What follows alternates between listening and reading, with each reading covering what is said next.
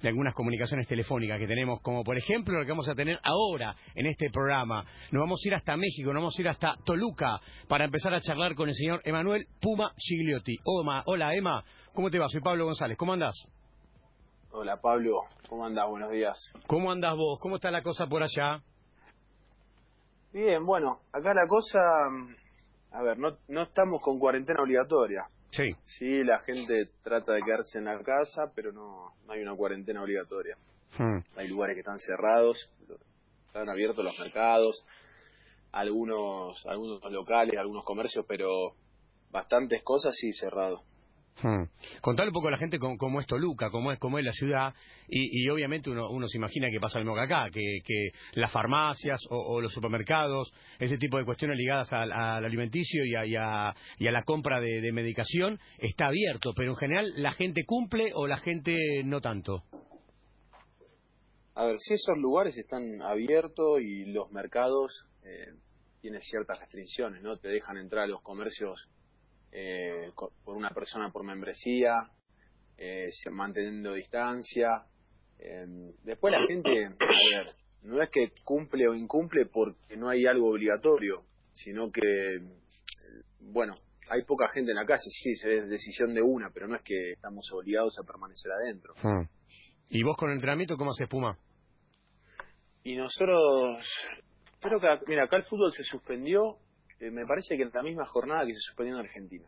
Sí. Hará un mes más o menos. Sí. Después quedamos entrenando eh, una semana más y ya después no lo suspendieron y empezaron a pasar programas, bueno, por WhatsApp y eso. Hmm. Ya, ya nos daban la, la programación semanal e incluso ayer, bueno, el preparador físico mandó un video eh, explicando un poquito todo, pero que todavía seguimos sin, sin certeza con respecto a las fechas de los regresos o a las fechas. Emma, ¿qué, ¿cómo andás? Eh, te mando un abrazo a distancia, soy Fer Lavecchia y te, te pregunto porque me, me, enteré este fin de semana un revuelo importante en México, este, se quitan los ascensos, a ver, no, no solo los ascensos, sino que se eliminan algunas categorías de ascenso hmm. en México, ¿esto se decidió? Creo que lo terminaron de resolver ahora. Eh, me parece que por cinco años, eh, sí, no sé si es que se quitan totalmente o que, bueno, lo que sí es seguro es que no hay ascensos. No sé bien cómo es que lo, lo han resuelto. Suena algo un poco raro. Qué raro. la cantidad de... Y hay muchos chicos jugando eh, en esas divisiones. Entonces es, es, raro, sé que, bueno, muchos habían salido a, protestar eh, contra la federación, pero tengo entendido que se resolvió que, por cinco años no, había ascensos. Sí, y escuché algunas voces de chicos argentinos que están jugando en el ascenso de México y dicen este, que, que, va a ser difícil, ¿no? Este, eh, jugar con un incentivo de acá en adelante por cinco años si vos sabés que te vas a quedar siempre en la misma categoría. Claro, y seguramente los clubes también quieran invertir menos y Ah, claro. Muchos, muchos jugadores se van a quedar sin, sin trabajo, ¿no? Porque por ahí. claro. Eh, bueno, los clubes van a empezar a jugar mucho más con chicos de, las divisiones inferiores. Hmm. Que quizás hasta puede llegar a pasar en Argentina, por lo que he leído las últimas noticias también. Pero ¿qué pasa, por ejemplo, con Dorado, con el equipo de, de, Maradona, Manuel? El equipo que dirigió Diego, que lo veíamos todos por, por tele cuando Diego estuvo dirigiendo a México. ¿Qué pasa con un equipo como Dorado? ¿Desaparece? ¿No? ¿Juega ligas amateur? ¿Cómo es la cosa? No, tío, no, no sé qué decirte, porque no, no tengo bien en claro qué es lo que habrá sucedido. Supongo que seguirán jugando, pero no, no podrán ascender. Claro. Entiendo que, es así. No, no te lo confirmo porque no, no lo tengo claro. Claro es una es una es una reza. Delfina, ¿lo escucha, señor Siglotti, usted? Sí, sí, sí, sí. ¿Cómo estás, Emanuel? Un gusto, Delfina. Em, y antes de toda esta pandemia, ¿no? Estás en México, no sé, te gusta estar ahí, te sentís cómodo con tus compañeros, cómo es el fútbol allá, si es muy distinto al fútbol de acá. Contame, ¿cómo es eso? Eh, sí, acá la verdad que estamos muy cómodos, somos un grupo grande de argentinos, somos bastantes, eh, la ciudad es muy tranqui, pero estamos cerca de, México también, entonces eso es una ventaja. ¿Que es como un pueblo? no, no es un pueblo, pero no, no. es una ciudad gigante tampoco, pero estamos cerca de, Del DF. de la Ciudad de México, claro, que es una ventaja, en especial lo que es los vuelos y todo eso para lo- los otros juegos. Y después el fútbol, creo que lo dije en una nota el otro día, que, que es un poco diferente al, al argentino en el tema de, al tener menos presión, se hace más atractivo. Eh, yo justo lo comentaba con un colega de ustedes, que por ahí, cuando vemos los resultados de la Liga Argentina, de 10 partidos, capaz que ves 7, 8 resultados que son 0-0, 1-0 Hmm. y acá los partidos son mucho más atractivos. Va, un partido va 3 a 0 y termina 4 a 3 ganando el otro equipo y así no, no son tantos eh, partidos donde uno hace un gol y ya se te cierran atrás ni nada. Acá intentan salir seguir jugando siempre, intentan ir a buscar el segundo gol y después el tercero y después no importa que te ataquen. Son, son pocos los equipos que eh, cuidan el resultado, son pocos los equipos que juegan a la posesión de la pelota, eh, es diferente en ese sentido. Hmm. Eh, Emanuel. Sí, claro. Están, eh, están ¿sabes más des- despreocupados del resultado, sí, está claro. Fernando sí, de banca muerte, ¿eh? Emma, a Fernando le gusta mucho el fútbol mexicano por esto, ¿no, Fer? Eh, me encanta No, el fútbol después- mexicano y, me encanta el fútbol de Estados Unidos también. Por, creo que por lo mismo también, Emma. Eh, Se piensa más en el, en el espectáculo que, que, que en el resultado. Yo entiendo que nosotros somos muy distintos, entiendo que esa, esa idiosincrasia en la Argentina no va, no va a caber nunca, pero allá es como que, bueno, por lo que cuentan siempre ustedes también, o sea, se gana y se pierde un partido y eso no implica que te, salís de, de- la cancha y te están puteando, este, te, te están este, mirando mal, que no pueden salir al día siguiente e ir a comer, la vida sigue igual, entonces cuando la gente lo toma así, ustedes también lo internalizan así y bueno, de última este, juegan de esa manera, ¿no? Claro, pero porque nosotros estamos mal acostumbrados ahí, me parece. Eh, O sea, es hermoso ganar, por supuesto, queremos ganar siempre. El que está en el fútbol argentino está acostumbrado a eso y, y le gusta. Después cuando está afuera cree que está mal acostumbrado, pero cuando uno se saca un poco la camiseta, si vos te sacas la camiseta a tu equipo y vas a ver un partido cualquiera, X contra el otro, vos no querés ver un 0 a 0. Vos querés ver un 6 a 6, querés que haya muchos goles, querés que haya mucha emoción y, y eso, bueno, eh, por supuesto quieren ganar, y, pero el espectáculo es lo que más les gusta. Y yo también soy sincero, cuando voy a ver un equipo, a mí me gusta que haya muchos goles y no me gusta ver un 0 a 0 que por ahí termina el partido y no patea una vez al arco. Hmm. O si, sin ir a la cancha. Decimos ir a la cancha porque, bueno, eh, también te cuesta mucho más ir a la cancha de lo que es lo económico. Entonces vos decís, puta, 90 minutos y no hay un tiro al arco. Y, en cambio, lo mío, bueno, cuando estás en la tele, ¿no? Te viste toda la jornada del sábado, te clavaste cuatro partidos y viste un gol. Decís, Mm. no, ¿cómo puede ser? Y después vos a, Hmm. a la mañana te viste, qué sé yo, la Liga de Inglaterra y, y también tiene unos partidos tremendos la Liga de Inglaterra. Por tirarte una liga, ¿no? Sí, sí. pero eh, prevalece mucho lo que es eh, el espectáculo. Prevalece mucho lo que es el espectáculo. Y Eh. después acá la gente eh, no se va rompiendo todo ni nada. Te pasan cosas curiosas que, que pasan en muchos países. En Sudamérica no tanto. A ver, contanos alguna pero- curiosa que te llamó la atención de la gente, No. Emanuel. No, lo, curio- lo curioso es que los hinchas están juntos. Claro. O sea, es algo que no se nos puede cruzar por la cabeza ni imaginarlo nosotros en Argentina. Qué pena, ¿no? Qué lindo sería eso. Y sería hermoso. Pero acá te digo, hincha como que fueran de Tipo los Boca mundiales, River o de San Lorenzo y Huracán, ¿eh? Están así Sí, sí, sí, sí. Sí. Claro, Eh, claro. Así pegados como si fuera un clásico importante no pasa nada. Claro. A ver, algún partido puede ser que haya algún quilombo, porque acá también entran a las canchas tomando cerveza. Sí, claro. Entonces alguno capaz que se pasa a revoluciones, pero es inimaginable en Argentina tomar cerveza y encima que esté el, el de San Lorenzo con el de Huracán. Claro. O el Independiente con el de Racing. Claro, claro. Emma, cuando vos te vas de Boca, te vas a jugar al fútbol chino. Eh, ¿Estabas lejos de Wuhan? ¿Llamaste a compañeros eh, cuando arrancó el tema de la pandemia? Contanos algo de eso. No, sabes que no hablé con nadie. Hablé con un amigo que está viviendo en Alemania. Sí. Él estaba en la ciudad que, que yo jugaba. Y él decía que no había casos. Hmm, Incluso a- ayer hablando con mi viejo me dijo, no hablaste con ninguno de los chicos que están allá. claro. Dije, "Ho- hoy voy a averiguar con algunos. Algunos, eh, por ahí compañeros de equipo no, pero sí mi traductor o alguno de esos. Eh, es raro creer que en otras ciudades no está el, el bicho ese. ¿Viste? Es extraño, es extraño porque hay, hay ciudades muy grandes que parecen no tener casi infectados. Llama la atención. ¿Y cómo era vivir en China? Eh, culturalmente es diferente. culturalmente diferente. No te digo que he visto gente comer murciélago, pero que en los mercados había cosas raras. eh, sí, había de todo. Es un- una cultura totalmente diferente. No, murciélago no. ¿Qué comiste raro? A ver. No, pero la comida sí es rara, ¿o no? A ver, te- tenemos de todo, pero después si querés comer cosas raras, puedes comer tortuga. eh, en otras ciudades ¿Ah? estrella de mar, qué sé yo. pero después vas a los mercados y ahí, no sé, parece que ves paloma, cualquier cosa. Puedes encontrar cualquier cosa. Eh, antes uno podía probar todo, se hacía el Marley, por así decirlo. Pasa que después, ahora con esto ya, a ver, Claro. ahora con esto ya no te animás. ¿Entendés? Ahora te da miedo. Pero Ya. después hay muchos Olvidate. mercados para turistas que también curiosos prueban de todo. Ahora nos da miedo todo, Manuel. Nos cambió la vida para siempre esto. Y va, va, va a cambiar las cosas, supongo. O debería, yo creo que puede ser un llamado de atención. A menos que haya sido algo que salió intencionalmente de un laboratorio, como muchos piensan, debería hacernos pensar de cara al futuro. Hmm. Parece raro eso, ¿no? Es decir, parece una conspiración este, maquiavélica, universal, parece medio raro, ¿no? ¿Qué sé yo? Y, qué sé yo, es raro.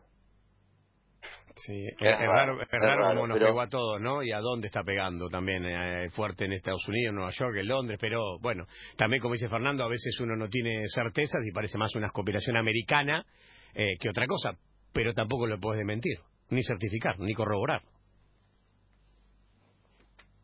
No, tal cual. ¿Vos decís que la pasaste bien? Eh, Emma, ¿vos decís que la pasaste bien en China? Porque yo te digo la verdad, ¿no?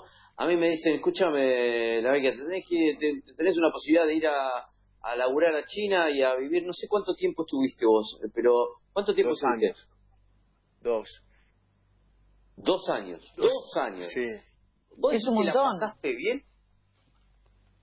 Eh, una parte sí, después había muchas cosas que extrañaba. Extrañaba mucho. Mm. Después también otro, otro tema es la diferencia horaria, que no es fácil que te vaya a visitar a la gente. Claro. No, u- capaz que no sé si ustedes habrán viajado a- al Mundial de Japón, pero capaz que viajaron al de ahora de Rusia. Sí, en Rusia sí, Y- seis horas. Sí. Bueno, Bravo, bravo. China, más que Ru- China más lejos que Rusia Claro, todavía. claro. Entonces no, no es fácil Sí, que sí, te vayan sí. a visitar. Tenés, creo que ahí tenía 11 horas de diferencia con Argentina, entonces era complicado hablar con la gente, más allá de que tengamos el WhatsApp y todas la- las cosas para comunicarnos. El tema de la diferencia horaria es, es tremenda y culturalmente diferente, porque yo digo, estoy en México hoy, pero puedo hablar con mis vecinos, hablo con todo el mundo, comemos No, comiendo no, claro, claro. Es Allá otra es cosa. otra cosa. Fernando, ¿cuánto hace que hacemos nosotros juntos Planeta Gol? Doce. Bueno, 12 años llevamos juntos haciendo Planeta Gol. ¿Cuántas veces escuchaste que un futbolista vaya a entrenar en bicicleta? Porque te cansa ir en bicicleta. No, pero fui cuatro o Eh, cinco no. veces nada más. Ahí está, el señor, el señor Ciclotti lo hizo hasta que se dio cuenta que era bravo, ¿no? Cuatro o cinco veces nada más. Pero contanos la historia de la bici, la compraste, fuiste hasta que te diste cuenta que era una locura, ¿no? Eh, estaba aburrido, me compré una bicicleta. No te dejan, pero no se dan cuenta. Pero no, era. Tenía como media hora hasta el club. Pasa que allá también hay muchísimo tráfico, entonces era un peligro. Claro. Corría riesgo, corría riesgo mi vida. Llegaba hasta ahí, me bañaba, volvía a casa, me bañaba, terminaba de entrenar, me bañaba. No, eh, limpio estaba. O sea, no me agarraba ninguna peste, pero. No, Limpio y mu- y cansado, Delfina estaba, ¿escuchaste, no? no bien, Emma, Diana, ¿hasta pero- cuándo tenés contrato ahí en México? Me quedé pensando en los lugares distintos que vivió. Espectacular conocer tanto tanto lugar. ¿Y hasta cuándo tenés contrato ahí en México? Me, me falta conocer África, pero, Ah, bueno, ¿eh? puede ser. Métele. No, bueno, ahora espera un cachito. dos años más. Vas a tener que esperar un cachito. Dos años más. vamos a ver cuando vuelve el fútbol primero. Hay que ver cuando Bien. vuelve esto. Ojalá que... Pero vos pero- ¿Allá? No. Sí. No, no se habla nada. No. Te digo, ayer el profe mandó un video, pero no dice ni cuándo se puede volver a los entrenamientos. Que es entendible, ¿no?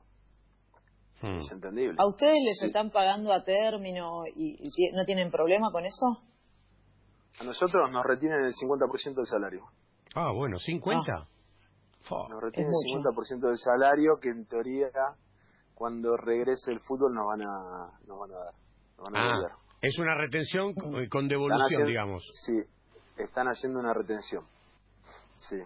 ¿Y eso, ¿Y eso fue un acuerdo con ustedes o directamente de la dirigencia dijeron, muchachos, esto va a ser así? Un acuerdo de ellos. un acuerdo de ellos. nunca, ¿no? nunca le consultaron. Él tira la frase cortita, un acuerdo de ellos y si no dice nada más. Claro. Nada, toma- tomó la decisión del club, pero eh, más allá uno que pueda estar de acuerdo o no, pero es entendible. Mm. no Ahora, ¿eso le pasa a ustedes en tu club o en general en todo México pasa? No, no sé. En nuestro club seguro. No Pero sabes. los demás no, no, no tengo idea cómo se están manejando. No lo sé. Ok. ¿Y pudieron hacer algo con el plantel? ¿Tuvieron, o nada, acataron y se la bancaron? No, no. Acatamos y, y listo. Mm. No, no nos opusimos a nada. Está bien, está bien. Hace no mucho que- dijiste una frase que acá rebotó, que algo así como, me parece, ¿eh? si no corregimela, eh, jamás jugaría ni, ni en Racing ni en River. ¿Fue tan así? Y es que por los clubes que yo jugué, la verdad que, que siento que sería una falta de respeto. O sea, son dos clubes que yo quedé marcado, entonces sería como una falta de respeto para por la, con la gente. Mm. Está bien, está bien. Es más, a mí me llamó mucha atención cuando te fuiste de Independiente. Eh, Fernando se va a acordar porque fuimos a hacerte una, una entrevista eh, para Planeta Gol y me dijiste, nunca estuve así en un grupo. Es el mejor grupo de mi vida. ¿Te acordás, Fer? Lo contó cuando hacíamos Planeta Gol y, y vos estabas en Independiente. Sí. A nosotros nos llamó mucho la atención esa frase, Manuel. Sí, teníamos un grupo, me he cansado de decirlo en todas las notas, pero teníamos un grupo eh, muy bueno, era algo que me encanta remarcarlo porque creo me termina de, he terminado de comprobar que lo importante que es eh, un grupo para, para que las cosas salgan bien, para que las cosas resulten. Que imagino que es lo mismo que les pasa a ustedes dos cuando hacen Planeta Gol. Claro. O sea, la buena relación que tienen que tener ustedes lleva a que lleven 12 años, dijiste recién. Sí, señor. Eh, la verdad que y en un grupo, y en un grupo más grande. Llevamos como el culo, pero la piloteamos bastante. La verdad que tenemos que La decir caretean bien. Actúan bien. La careteamos Ah, bien, ahí está, esa es la frase. Ah, está bien. Bueno, no, acá, acá lo decimos, acá lo decimos. No la careteábamos. Lo que pasa es que son muchos. Usted una cosa, somos dos, otra cosa un grupo de, de 30 tipos, ¿no? No, por, por eso, con más razón. Con más razón. Es difícil, por supuesto que siempre, en todos los grupos hay subgrupos, que es normal, por edades, por eh, ideología, por un montón de cosas diferentes, pero eh, había un buen grupo, había un grupo homogéneo. Y nos juntamos, que te digo, no me había pasado nunca en, en mi carrera, nos juntamos una vez cada 15 días a comer en casa de alguno y, y la pasamos muy bien, ¿no? Esto, un grupo muy bueno. Buena gente había. O sea que nunca tuviste, nunca tuviste alguna pelea previa al partido y después en la cancha que decís, pucha, que me la pase este tipo y eh, como estabas peleado no te la pasaba Qué o, o viste algún Delfina. roce. Eso nunca, no, ¿Sabés no. que Delfina la pero tira me gusta saber, Sí, no ¿viste? seas. Mirá qué rápido que la sacaste. Dijiste, Delfino la tira bomba. Muy bien, Emanuel Gigliotti. Tres preguntas No. terribles. Emma, escucha, es con buena onda, te explico por qué. No, so- no tenés la culpa vos, la culpa la tienen estos dos ¿Qué hicimos que nosotros? siempre me preguntan cosas para que yo meta la pata o que haga lío. No, no estoy haciendo lío, estoy preguntando. Te- Si te en algún momento ocurrió atrás. algo de eso. Pa' vos, No, con mis compañeros jamás. nunca. No, nunca, no. No, nos llevamos muy bien siempre. Bueno, bien. ¿Por qué lo bien. decís? No, no. No, no, no, no por nada en particular. Pienso que muchas que veces en, en- las- por ejemplo, ¿Vos si vos ente- ¿cómo? información encriptada, Delfina? ¿Tenés información que nosotros no tenemos? no, pobrecito. Yo no tengo no, tampoco. No, me refiero a que capaz que muchas veces en. No. Pero no, hombre. Pero ponele en tele, eh, por ejemplo, hay un, hay un conductor y panelistas. Entre los panelistas se pueden llevar mal. Y al aire Claro. se nota un montón. ¿Sabes qué pasa? digo un ejemplo, Eh, ¿sí? Ella viene... Ella viene del mundo del espectáculo que es todo un puterío, ¿no? Como el fútbol que somos todos Fernando. sanos, ¿no? Ah, bueno. Claro, está acostumbrado a otra cosa. Qué hijo de... ¡Qué, qué barbaridad! Yo estoy acostumbrada a programas de entretenimiento, programas blancos, dulces y tiernos. Me refiero a que muchas veces con el tema de, no lo sé, digo, él dice, yo jugué en Boca y jugué en Independiente, no podría jugar ni en Racing ni en, Ni en River. River. Ah, Pero hay muchos futbolistas que lo hicieron, no sé, se me ocurre ahora la edad, ¿viste? Rambert, ¿no estuvo en los dos? Por ejemplo. En Boca de River, ¿decís? No, hay un montón, Sí. hay un montón. Yo Digo, hay un montón de ese futbolistas muy- estuvieron. ¿Qué- ¿Te, te cae mal eso? pero- Decir, pucha, qué mal hizo eso o, o, o no? ¿O es tu No, para opinión nada, distinta y ya? cada uno. No, yo digo porque en, mi, en mi lugar yo me he sentido marcado por los dos clubes, entonces quedaría como una falta de respeto para el club. Hmm. Pero tampoco es algo que está mal, ni juzgaría al jugador que lo hace, Claro. porque no deja de ser un trabajo. Y si vos estás marcado con San Lorenzo y a, lo- y a los dos, tres años vos no tenés club y el único que te quiere contratar es Huracán, ¿qué haces? ¿Te quedás en tu casa sentado Claro. Claro. no ir a Huracán? Claro. No, por O sea, supuesto, tiene- por supuesto. Está, o sea, las cosas siempre es, siempre y cuando yo tenga la potestad de, de elegir otra opción. Claro, claro. Eh, Emma, eh, hace un rato hablamos, Fernando te preguntaba por el ascenso mexicano, y vos arrancaste jugando en General La Madrid, en el equipo de Devoto, capaz que alguno no lo sabe. Contanos alguna historia, cómo era, cómo era jugar en, en- en La Madrid, cómo era ir a entrenar, cómo eran los viajes, contanos algo relacionado con, con el equipo del ascenso del fútbol argentino. No, bueno, ahí era totalmente diferente a lo que es el fútbol que, que solemos ver eh, por televisión. A ver, eh, la gente, el, el que lo sabe es el que va a jugar a la plaza con sus amigos y que ese es el fútbol del ascenso. Sí. Vos te llevas tu botellita de agua, poco más, o entrenás con un bidón de 5 litros para todo. sí, Eh, no, no sé, íbamos al partido con, un- con los escolares de, de Chachi. los naranjas. Un- un diri- un- las naranjas. Claro. ¿entendés? Faltaba que le cantemos las canciones de primaria nada más. Chofer, chofer. No, y, y eso, lo que era eh, el amor por el fútbol. Es fútbol, eh, por más que deba tener, no sé cuántos contratos hoy será eh, los profesionales en la C, Sí, eh, el espíritu es amateur en esas categorías. claro. El espíritu es totalmente amateur. Hmm. Y la verdad que cuando yo estaba ahí, imaginar que podía llegar a jugar entre grandes de Argentina era algo que lo veía como una utopía. Claro, lejano. Lejano. ¿Te, pasó, lejano. ¿Te pasó alguna vez jugando en el ascenso, jugando en la Madrid, que dijiste de acá no salimos, de alguna cancha donde estaban todos dentro del vestuario y dije, bueno, acá no sé, nos están pateando la puerta, ¿cómo nos vamos de esta cancha? ¿Le- ¿Te pasó? Creo que cancha JJ Turquiza nos habían roto todos los todos los vidrios del escolar, todo. Pero Oh. ahí te, te acompañaba un policía en bicicleta también y había tres ¿No policías en toda la cancha. blindado? ¿No, no, no pudieron no pudieron blindarlo el libro? No teníamos blindado, no teníamos blindado. Nada, a- ahí era feo llegar. Claro. porque en, la- en las categorías del ascenso hay menos hay menos controles policiales entonces cuando a ver pasan problemas entre hinchadas y yo creo que en los últimos años la mayoría bueno ahora no porque no están yendo los locales y visitantes pero antes las grandes peleas pasaban más en el ascenso que en primera en primera estaba mucho más controlado Claro. Sí, claro. y, y por ahí y por ahí en primera pasa más veces que se pelean entre los mismos equipos por fracciones de las hinchadas Sí, obvio. que contra otros. Saquemos el Chicago Tigre había sido el, de la vez, el problema grande de aquella vez. Sí, Chicago Tigre Matadero. Sí. Bueno, sacando ese, después no no había habido tantos problemas así. Son más problemas adentro de las tribunas, entre facciones diferentes de la hinchada, pero en el ascenso, en el ascenso sí antes se peleaban mucho más entre clubes.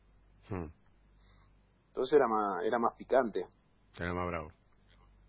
Emma, eh, se me ocurre preguntarte, ¿te, te- te pusiste a pensar eh, ¿cuán- cuánto te cambió la carrera el penal que no le pudiste hacer a River en ese momento? ¿Qué hubiera sido de tu carrera si, si el penal hubiera entrado? ¿Te hubiera cambiado mucho o no? Y no sé, qué sé yo. Qué sé yo.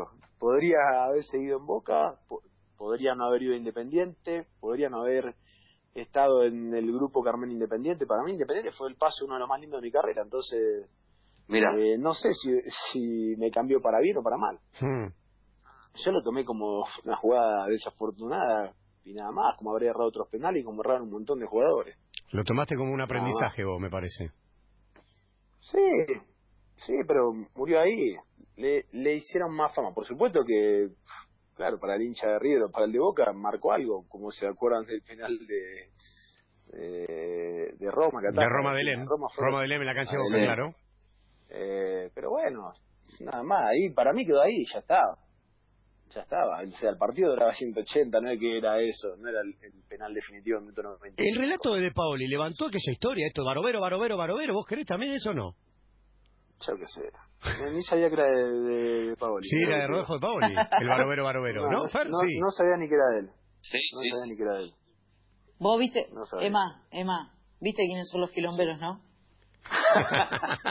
son todos. ¿Viste quiénes son los que.? Son que ustedes tres son, son los dos. quilomberos. Nah. No, ima- Imagínate después de cinco años o, o seis, no sé cuánto pasa, ya no me genera nada. Claro, claro. De, de hecho, Igual me parece que. a- aburrió un momento al vos. principio, pero después son cosas del fútbol, nada más.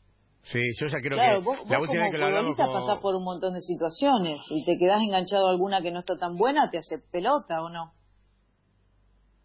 Claro, pero aparte ya con 30 y 32, ojalá tuviera 30, Hmm. eh, con 32, casi 33, uno ya sabe eh, canalizar las situaciones. Entonces, Hmm. por Claro. ahí un- lo que a veces no se dan cuenta mucho cuando empezó con toda la movida de los memes, no conmigo, con cualquiera, que por ahí a Sí. muchos chicos se los lastima sin sentido. Ah, sí. Para quedar bien con alguien, para ser gracioso con alguien, quedan eh, mal con. eh, lastiman a un, a un chico, al pedo. Claro. Y mirá lo que pasó con Higuaín. Mirá el delantero que es Higuaín en el mundo y mirá la cantidad de memes que se hicieron en Argentina, Manuel. Argentina criticaba todo, somos una. Somos complicados. Yo lo dije más de una vez. En Argentina a veces estamos esperando que Higuaín, uno de los mejores delanteros de Argentina por lo menos en los últimos 20 años, Hmm. esté jugando para Argentina y erre el gol en vez de convertirlo. Bueno, criticamos a Messi. O sea, no creo. España Sí. lo, lo, lo tienen como un dios y, y por eso hace todo lo que hace ahí. Nosotros al revés. O sea, ¿quiénes están equivocados? Y me parece que los equivocados Yo creo que- nosotros.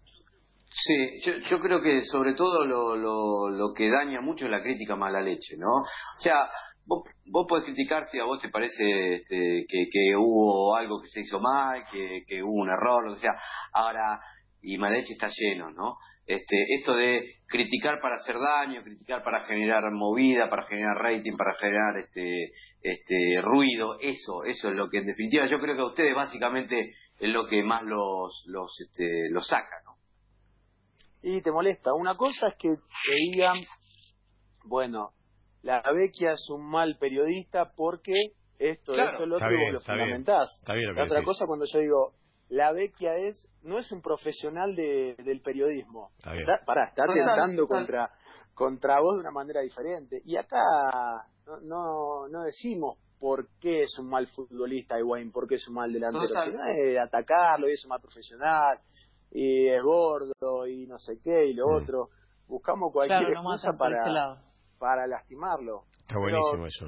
Pasa, pasa en todo, en la, por eso tenemos una sociedad tan violenta, me parece. Y pero que nosotros Ah, que, que no terminamos siendo autodestructivos entonces, Manuel, en un punto.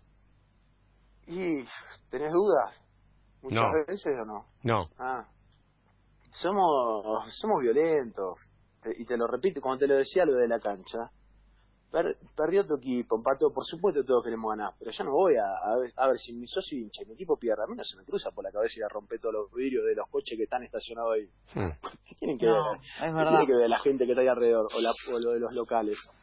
Eh, y después nos creemos Emma, y ¿y ponemos la excusa de que es todo lo que nos comemos en la semana, vamos y lo largamos en la cancha. No, anotate en boxeo si querés pelearte. qué. Claro.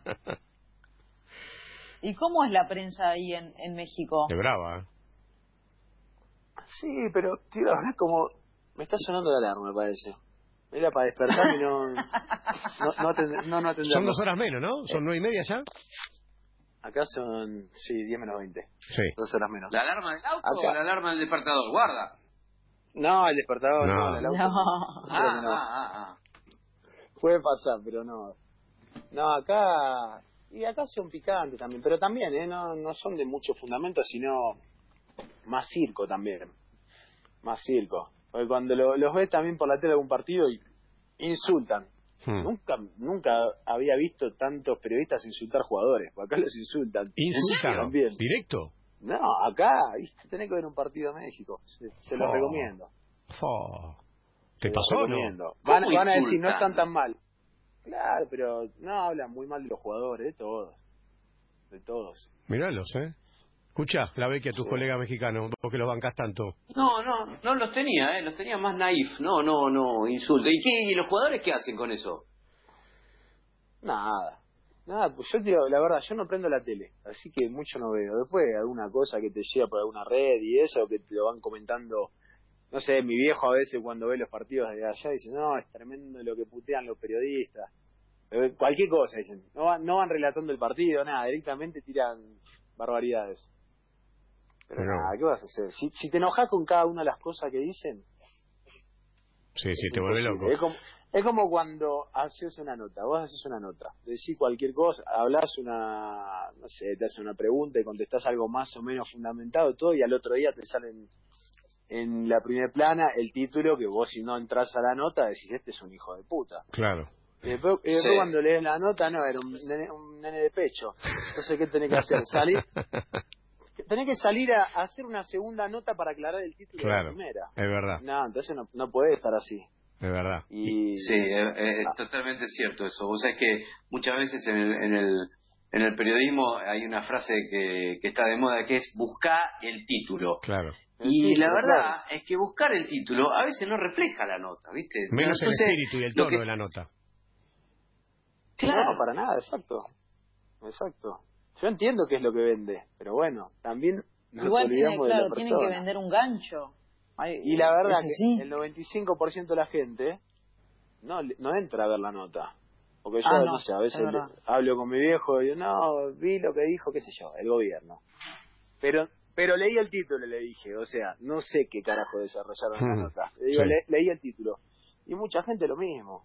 Entonces, qué hijo de puta Gilotti me lo que dijo. Y después, nada, pará, la nota era una boludez, nada que ver. Sí, sí, pero está bien, está muy bien lo que marcaste, porque vos, por ejemplo, vos ahora estás charlando con nosotros de manera muy tranquila, eh, estamos casi teniendo una, charla amigo y capaz que en el medio dijiste, eh, bueno, los argentinos, eh, sí, en algún punto somos autodestructivos por esto, por aquello, por aquello. Bueno, si vos lees solamente esto, los argentinos son autodestructivos, eh, Manuel Siglotti, y vos lo dijiste, sí, está bien, lo dijiste, pero lo dijiste con otro tono, de otra manera, y la clave es la forma.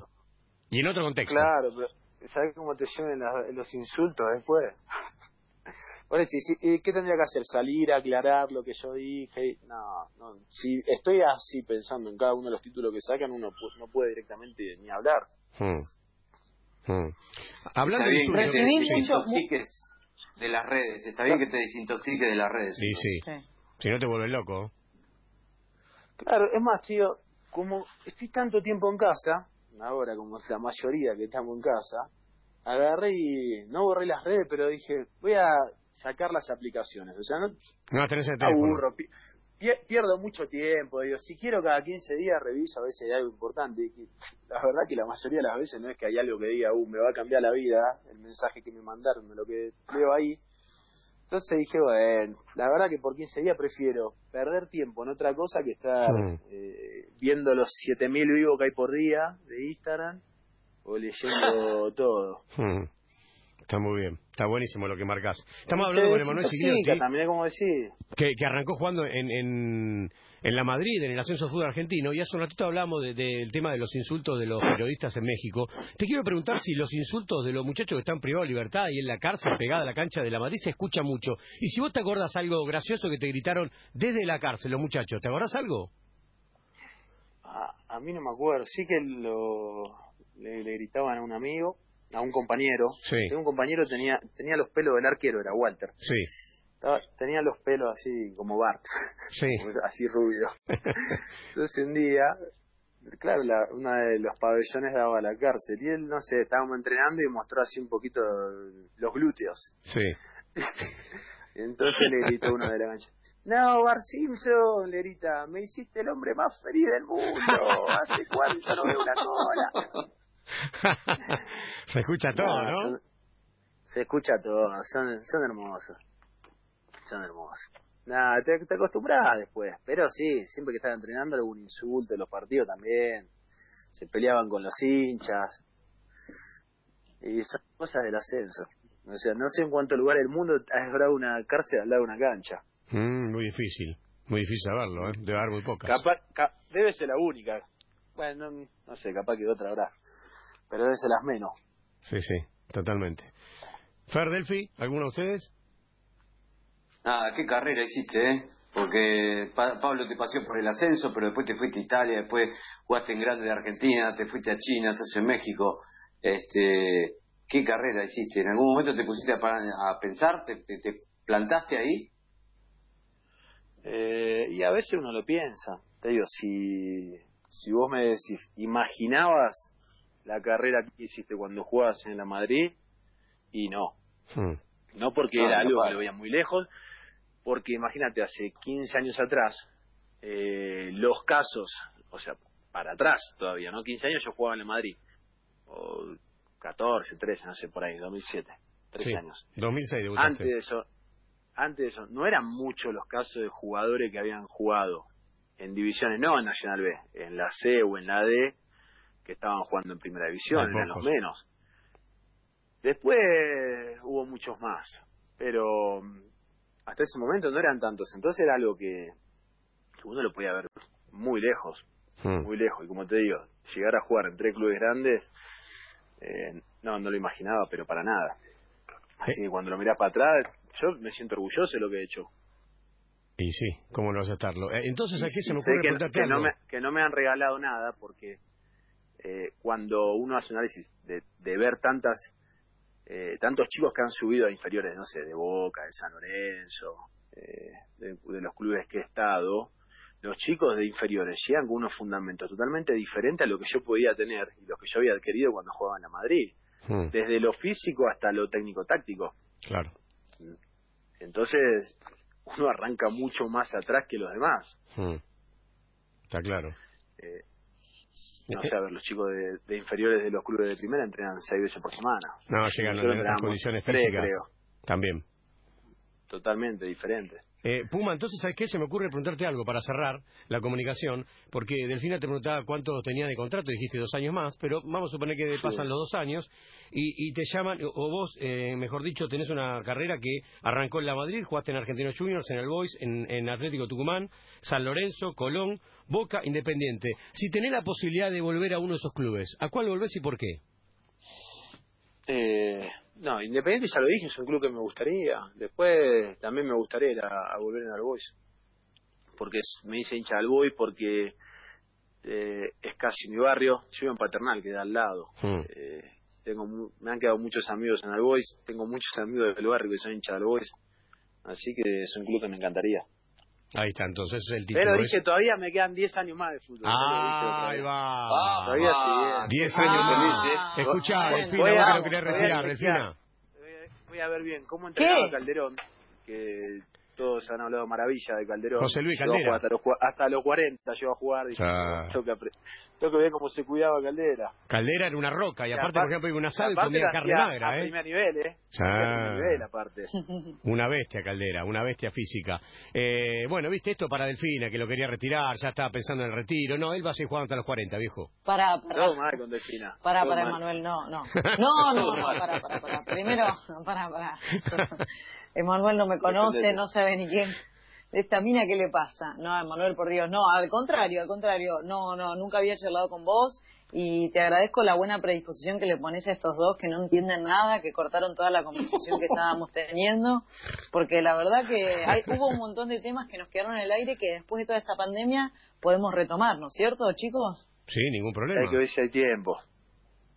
Hay que ver si hay tiempo. Después hay que Ahora hacer todo tenemos junto, todo tiempo, ¿no? Estamos Claro. muy ocupados. Sí, sí. Estamos, eh, mientras, mientras estamos cerrando la comunicación, le cuento al señor Fernando Lavecchia, a la señora Delfina Gerebosco y a Emanuel Sigliotti, que está Sí, hablando con nosotros, que el título de, de, de TN dice España acordó la vuelta al fútbol. España acordó la vuelta al fútbol. Bueno, los entrenamientos Sí, vuelven en la primera, me la, la primera semana de mayo. Eso es lo que dice la, la TV en este momento. Sí, sí, sí, me parece que tienen un protocolo de entrenamiento y todo eso. Eh, creo que todavía no tienen fecha para la vuelta, pero sí un protocolo de cómo serían los entrenamientos, la práctica. Ah, lo que está pasando en Alemania, ¿viste? Lo hace dos semanas venimos diciendo que en Alemania están haciendo ya entrenamientos este, colectivos, gr- grupales eh, de números chiquitos. Bueno, una cosa de, de cantidad de jugadores chicos. Claro. Bueno, me parece que en España están intentando lo mismo. Sí, pero Alemania venía diferente con el tema de los casos que España. También, también. Bueno, ahora España este, están como, como contentos porque están bajando el número de, de muertos y vos decís, bueno, ¿cuántos tuvieron ayer? 500. Es Ah, terrible, pelota, decís, Es ¿no? terrible, es terrible. Pasa que venían de, de casi mil. Entonces están en la mitad, Sí, igual sí, es sí. un número altísimo. Eh, y, y a Manuel Giglotti hay que decirle, ¿qué pasa si cuando vuelve el fútbol te dice, mira, haces un gol y no te puedes abrazar con tus compañeros? Sí, es capaz, son capaces. Capaz que cortan las pelotas paradas, todo eso, no, no podemos ir a centro. Qué locura. Qué locura, por Dios. Todo puede pasar, ¿eh? Y sí, todo puede pasar. Bueno, Emma, gracias por la onda, gracias por la comunicación. Te mandamos un, un beso enorme y bueno, estamos en contacto. Dale.